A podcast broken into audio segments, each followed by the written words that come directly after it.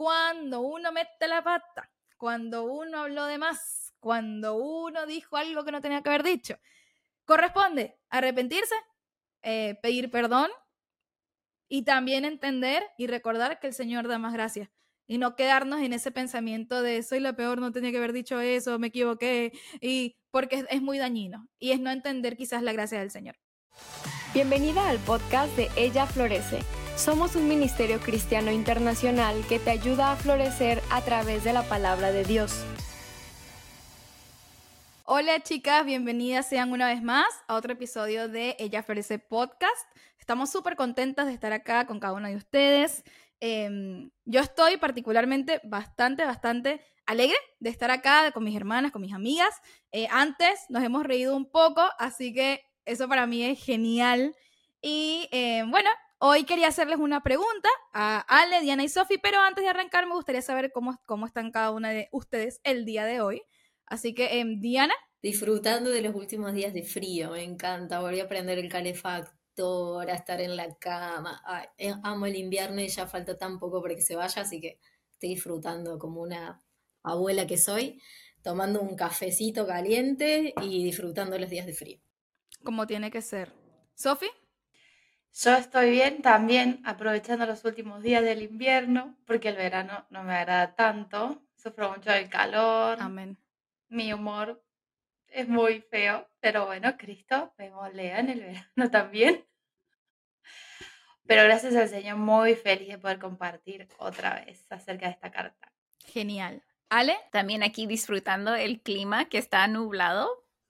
Y ahorita estamos en mero verano, así que llovió este fin de semana y estuvo súper lindo, así que disfrutando. ¿Está Zuli ahí con vos? Sí, ahí está, por ahí. el sillón. ¿Y tú cómo estás, Eli? Yo estoy bien, eh, feliz, contenta. Como les comentaba hace un rato, llegó mi mamá y eso para mí fue como, al fin vuelvo a sentir la misericordia del Señor sobre mi vida, porque tuve que hacer un montón de cosas más, pero bueno, Dios es bueno, ya estamos los cuatro, estamos juntos y para mí, ayer pudimos cenar después de, igual fueron tres semanas, no fue tanto, para mí fue una eternidad.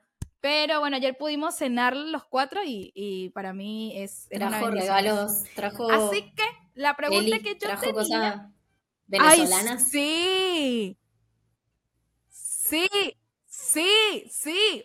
Ayer yo no sé cómo fue que no, no me enfermé, por no decir otra cosa, porque empezamos a comer de un montón de, cosas y de snacks que yo no comía hace cinco años fácil.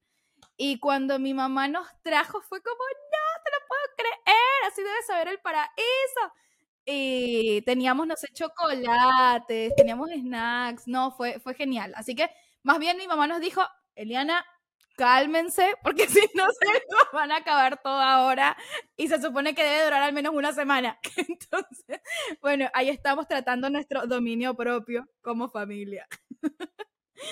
y bueno, hablando de, acá, de cómo estábamos y esto, eh, para los que no saben, yo soy una persona muy, muy, muy llorona y van a decir por qué rayos que tiene que ver que Liana llore.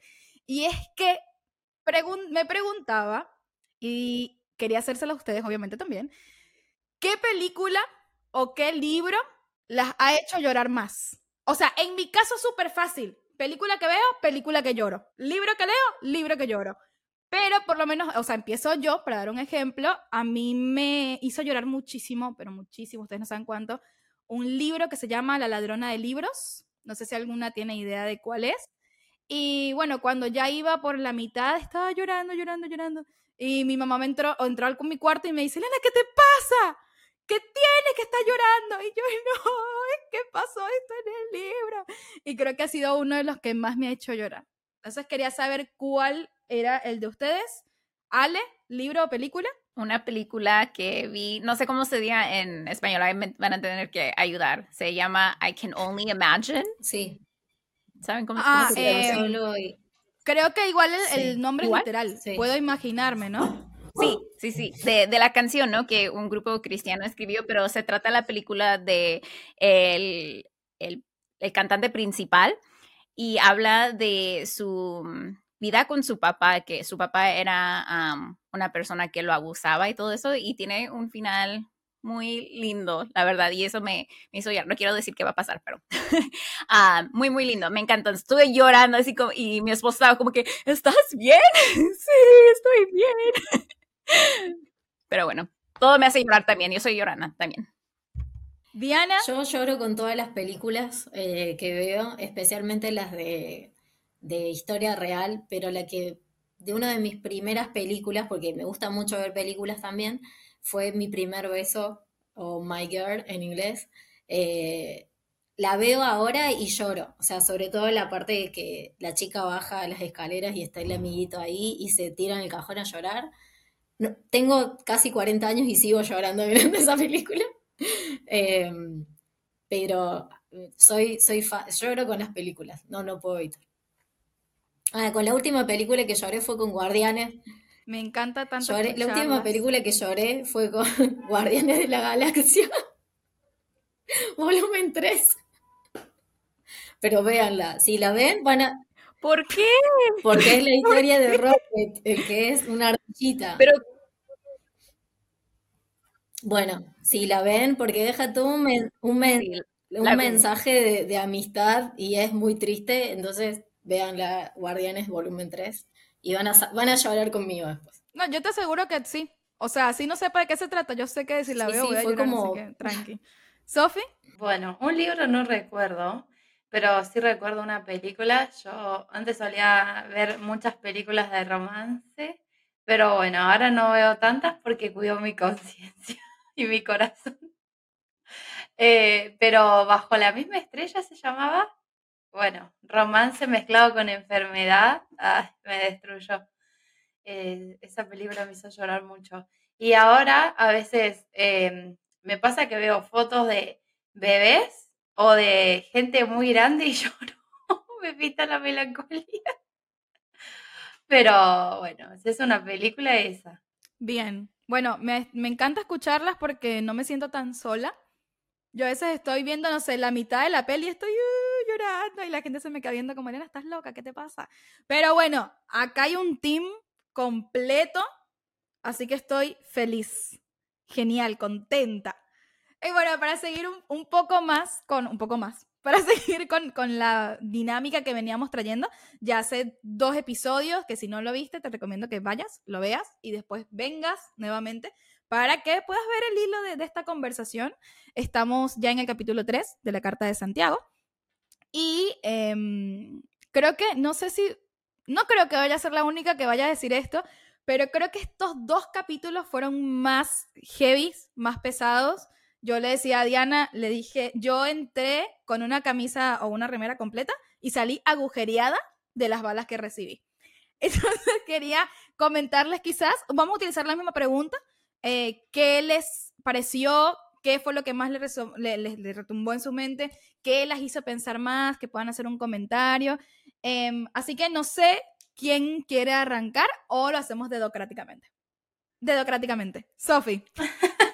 Sabía que me ibas a elegir. bueno, yo les había contado en el episodio anterior que la lengua o el mal uso de la lengua era mi debilidad y llegó el momento de ser confrontada una vez más.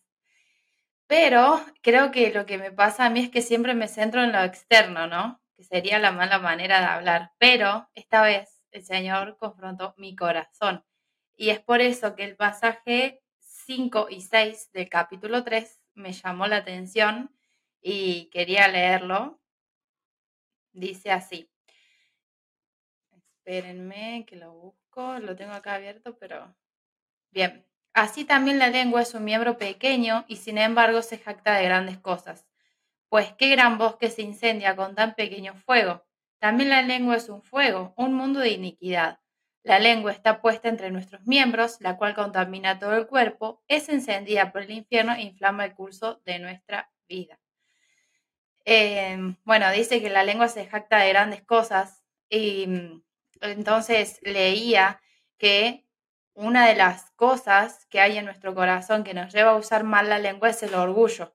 Es la jactancia humana de creernos superior a los demás. Incluso muchas veces eh, nosotras nos volvemos nuestros propios ídolos y queremos ser como el Señor. Entonces es ahí cuando pecamos con orgullo, con, jactancia, con sentimientos de superioridad y es eso lo que nos lleva a expresarlo, ¿no? De la boca para afuera, pero es lo que hay en nuestro corazón.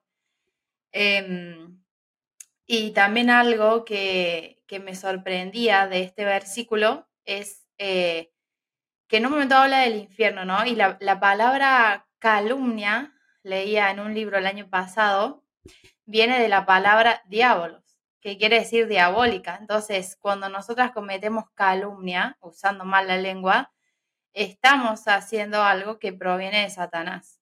Entonces, ese significado también me dejó muy sorprendida, pero eh, también lo del orgullo, de saber que seguramente no estoy pensando bíblicamente de mí misma, estoy pensando de más. Y en la falta de humildad se ve reflejado en mis palabras. Así que eso fue lo que me dejó meditando mucho. Es que es fuerte. Yo por eso digo, menos mal, gracias a Dios, Sofía, arrancaste. Así, para no sentirme la única. Porque no, es fuerte, es fuerte. Diana. Yo creo lo que más me llamó la atención de este capítulo es los contrastes, ¿no? Que hace, porque arranca hablando de este fuego, de este barco y de las consecuencias, y de, hablar con nuestra lengua como un bosque que se incendia, y yo pensaba acá donde nosotras vivimos con Sofi, cada dos por, por tres se incendian las sierras, y es como tan incontrolable que no se puede apagar tan fácil. Y lo que yo pensaba era que cuando nosotros hablamos mal, los primeros afectados somos nosotros mismos, porque dice que eh, corrompe nuestro cuerpo, a ver si encuentro el versículo porque no, dice el versículo 6, y la lengua es una llama de fuego, es mundo entero de maldad que corrompe todo el cuerpo, puede incendiar toda la vida porque el mismo infierno la, la enciende.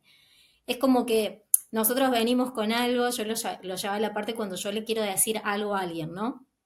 Y a veces nos excusamos, no, es para su edificación, no, es para que cambie, no, es para que le voy a decir un versículo que encontré en la Biblia para que no nos excusamos en eso, o queremos, eh, nos tragamos algo contra alguien y le queremos ir y decirle, porque usamos hasta versículos bíblicos, ¿no? Si alguien tiene algo en contra de uno, vaya y háblelo, ¿no? Nos excusamos en eso, que, Jesús nos manda. Y lo venimos gestando y es como un fuego y pensamos que lo largamos, como dice el mundo, lárgalo, decilo, hay que decirlo. Pero en realidad el que se corrompe primero somos nosotros mismos. Eso nunca lo había pensado, algo que nosotros mismos, y por más que yo después vaya y pida perdón, no es tan fácil apagar un bosque prendido fuego, ¿no? Yo pensaba, cuando se prenden acá fuego las sierras, muchas dotaciones de bomberos tienen que ir y no lo apagan tan fácil. Entonces a veces pensamos como que, bueno, pido perdón, bueno, sí, pero ya prendimos un fuego incontrolable que no es tan fácil cargar. Y me gustó mucho eh, la segunda parte del capítulo, donde habla de esta sabiduría que proviene de Dios y cómo hace el contraste del fuego que enciende un gran bosque a cuando nosotros hablamos bien, con buenas motivaciones, con humildad. No nos sale naturalmente, pero acá dice que la sabiduría que proviene del cielo, y me acordaba del capítulo 1, donde dice que nosotros pidamos a Dios sabiduría y Dios nos la va a dar con generosidad. Entonces, ¿cuánta sabiduría necesito yo antes de hablar? Necesito esa sabiduría del cielo porque naturalmente yo no la voy a poder eh, generar, no la voy a poder decir. Las motivaciones no las voy a tener, no van a ser santas, pero no me puedo excusar en eso, sino tengo que pedirle a Dios que me ayude.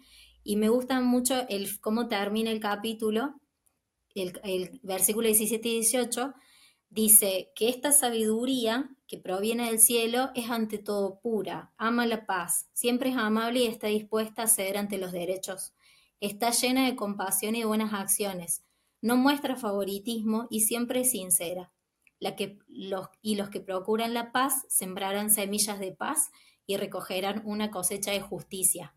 O sea, la cosecha es mucho más abundante que ese fuego. Entonces, ¿cuánto yo me pienso en mí, ¿no? ¿Cuánto yo necesito de esa sabiduría todos los días para hablar y cada vez me doy más cuenta, eh, lo hablamos mucho con Eli, que sin Cristo yo no puedo ni siquiera hablar, porque ni siquiera puedo ser buena, ni siquiera puedo bendecir, ni siquiera puedo dar un consejo, porque necesito eh, estas motivaciones, ¿no? Que, que sea pura, que ame la paz. Entonces me lleva a preguntarme a mí misma cuando quiero dar un consejo, cuando quiero opinar, vieron que a, veces nos piden opiniones, ¿qué tengo adentro? Y bueno, también estoy leyendo Cambios Profundos, que me lleva a preguntarme todos los días hasta que por qué tomo agua.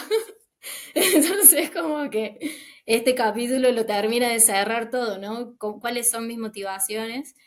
Por más que diga algo cristocéntrico, eh, ¿qué es lo que quiero producir en el otro?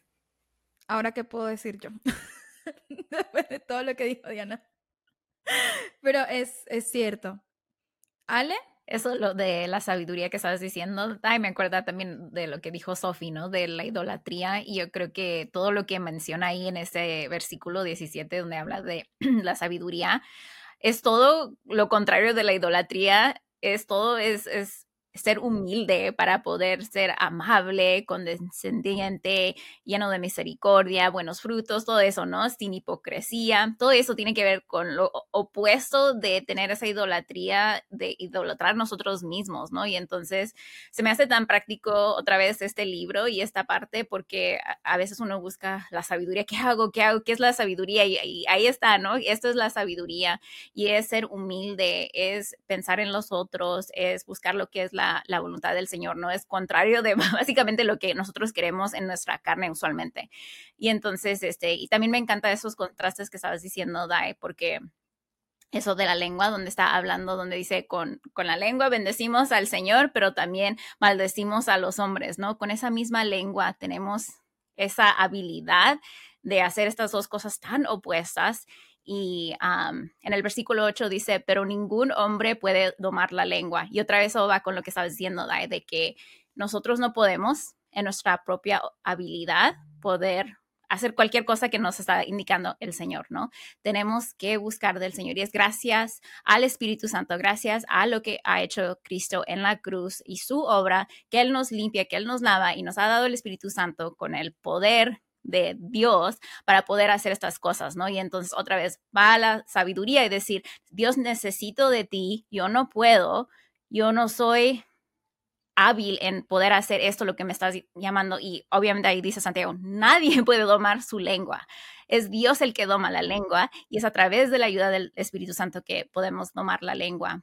Y no sé qué, cómo sea en Latinoamérica, pero acá en los Estados Unidos hay como un debate entre si los cristianos deben de decir malas palabras o no, que si está bien decir las malas palabras o no. No sé si ustedes díganme, ¿es algo que se debate en Latinoamérica o es un poquito más como que claro?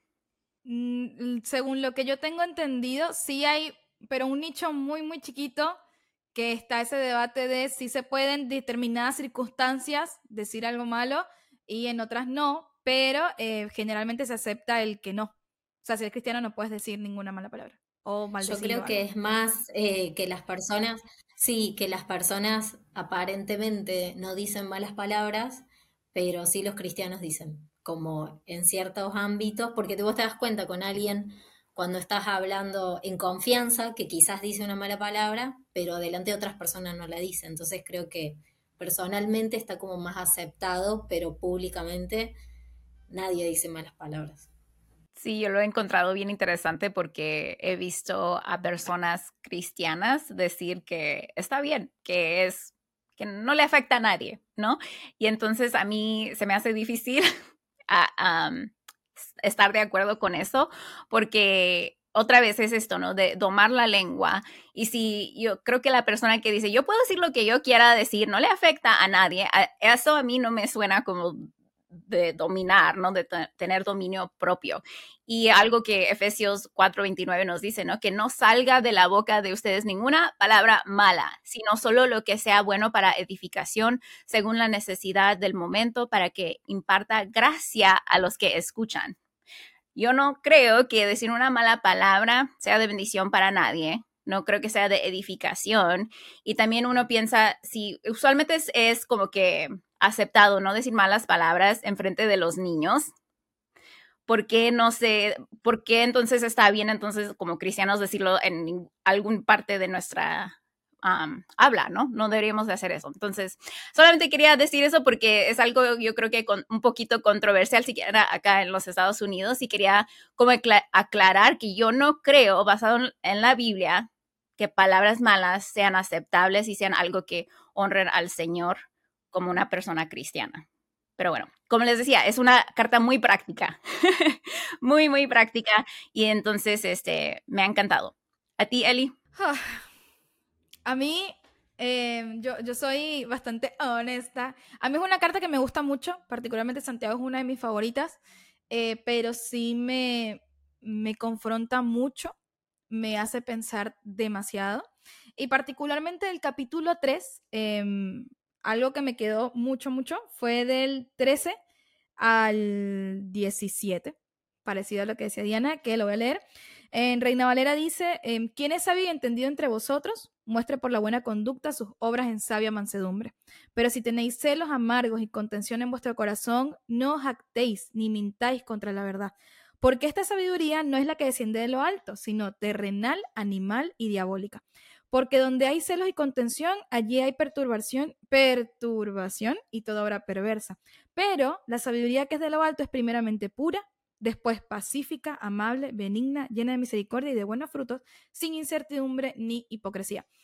A mí me, llama mucho esto la atención porque eh, me confieso que cuando lo leí, me, me dio en el ego, me dio en mi orgullo el leer que es terrenal, animal y diabólica.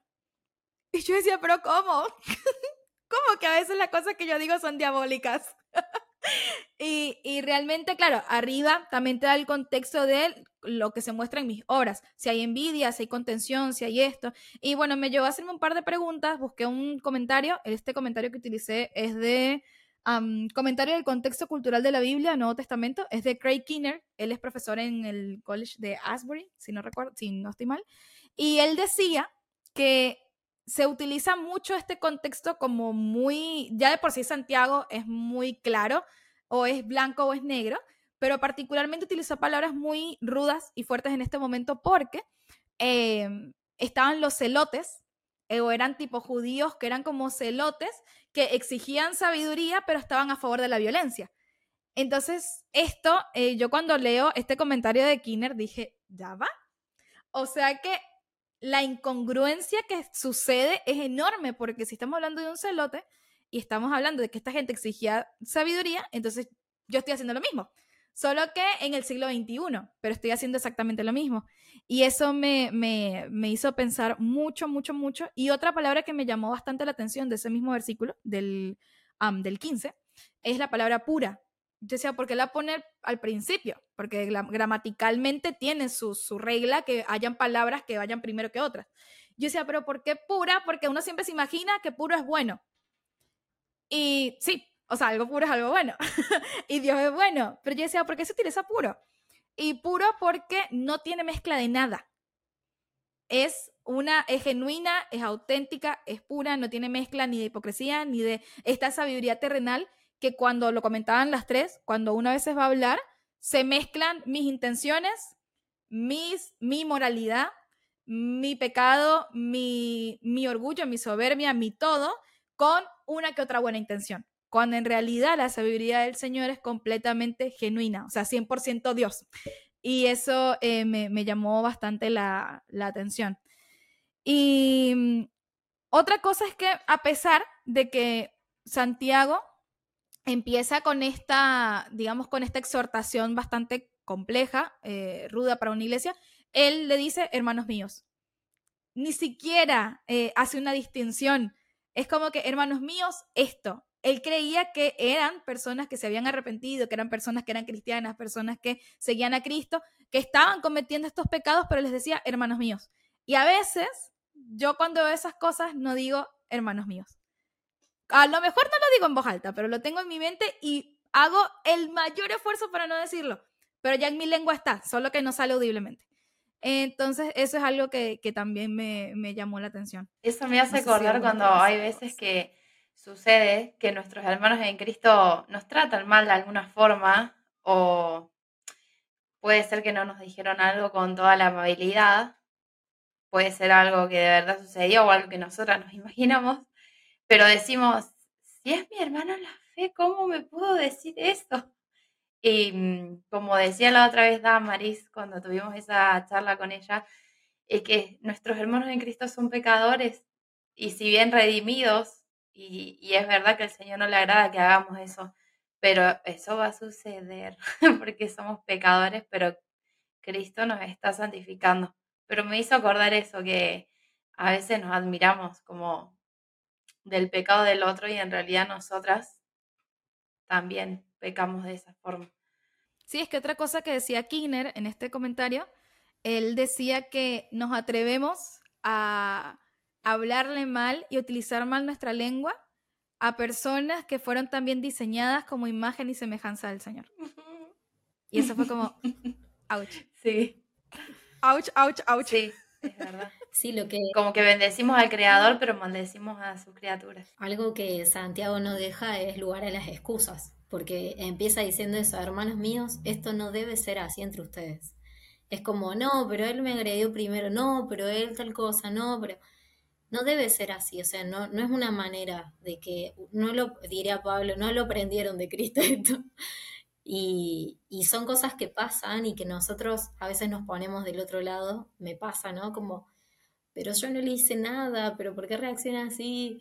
Y, y no nos damos cuenta que nosotros a veces con nuestras actitudes, con nuestras palabras, con la indiferencia, con, ay, me alejo para no decirle tal cosa, o, y estamos actuando de una manera que también lo dice el capítulo, que demuestren que son hijos de Dios con sus buenas acciones. Entonces realmente ahí es donde volvemos a nuestra insuficiencia, que es una buena noticia, lejos de lo que nosotros pensamos, ¿no? Es una buena noticia porque más insuficientes somos, más Dios puede demostrar su poder. Y nos gustaría ya estar aprobadísimos en esto, pero no lo estamos.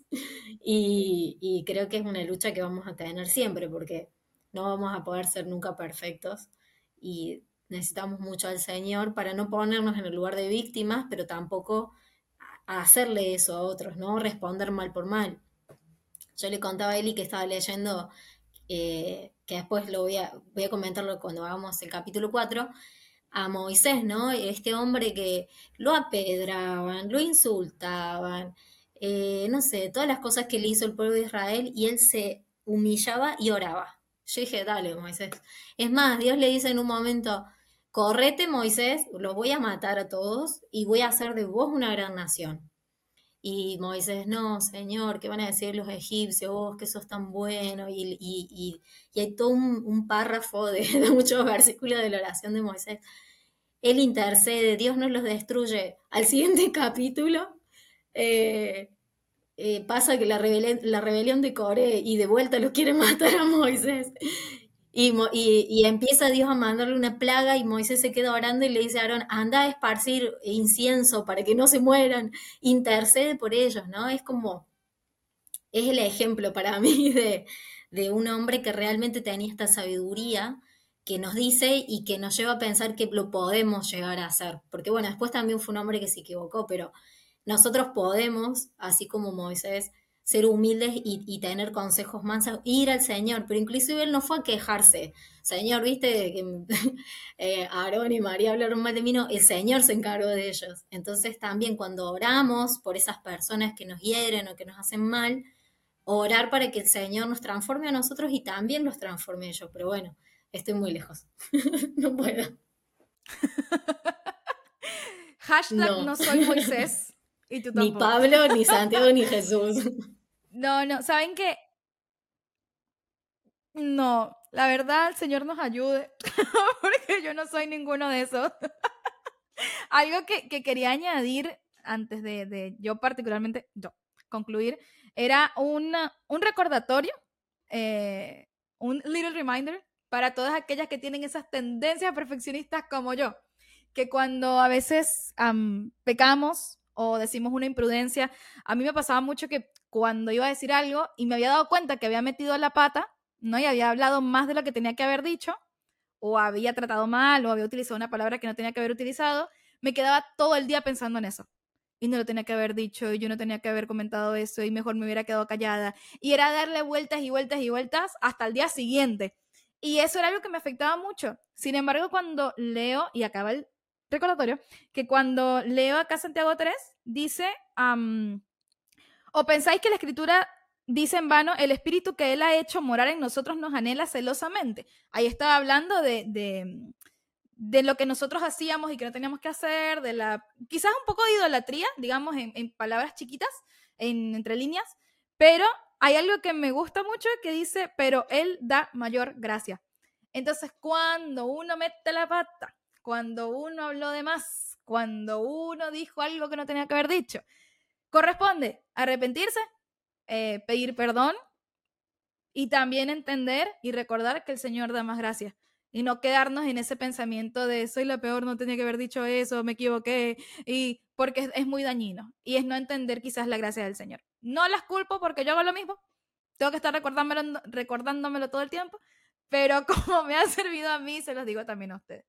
No sé si alguna más quería comentar algo. Es lo práctico, ¿no? De hacer eso. Es uno tiene que hacer lo contrario de, de, pensar en lo negativo, ¿verdad? Porque si, porque a veces, ay, no debo de pensar en esto, no debo de pensar eso, y estás ahí pensando en eso cuando lo estás haciendo. Entonces tienes que pensar en lo opuesto, lo que es bueno, lo que es puro, lo que es honrable, ¿no? Y entonces pensar en eso, en esa gracia que nos extiende el Señor y dejar al lado esos pensamientos, que es difícil es una práctica que uno tiene que hacer, porque yo, igual que tú, Eli, yo soy de ese tipo de personas que me, me fijo en eso, ¿no? Y estoy así todo el día, tal, tal, tal, pensando en lo mismo.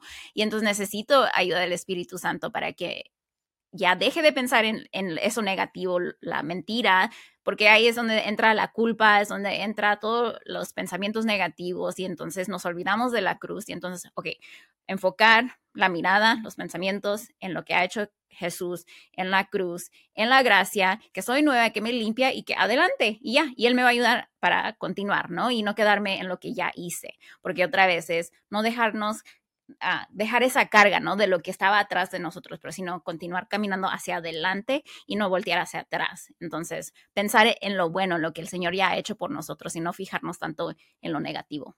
Eh, bueno, chicas, esto fue... Ah, no, no comenté nada de Ale, perdón, ahora sí.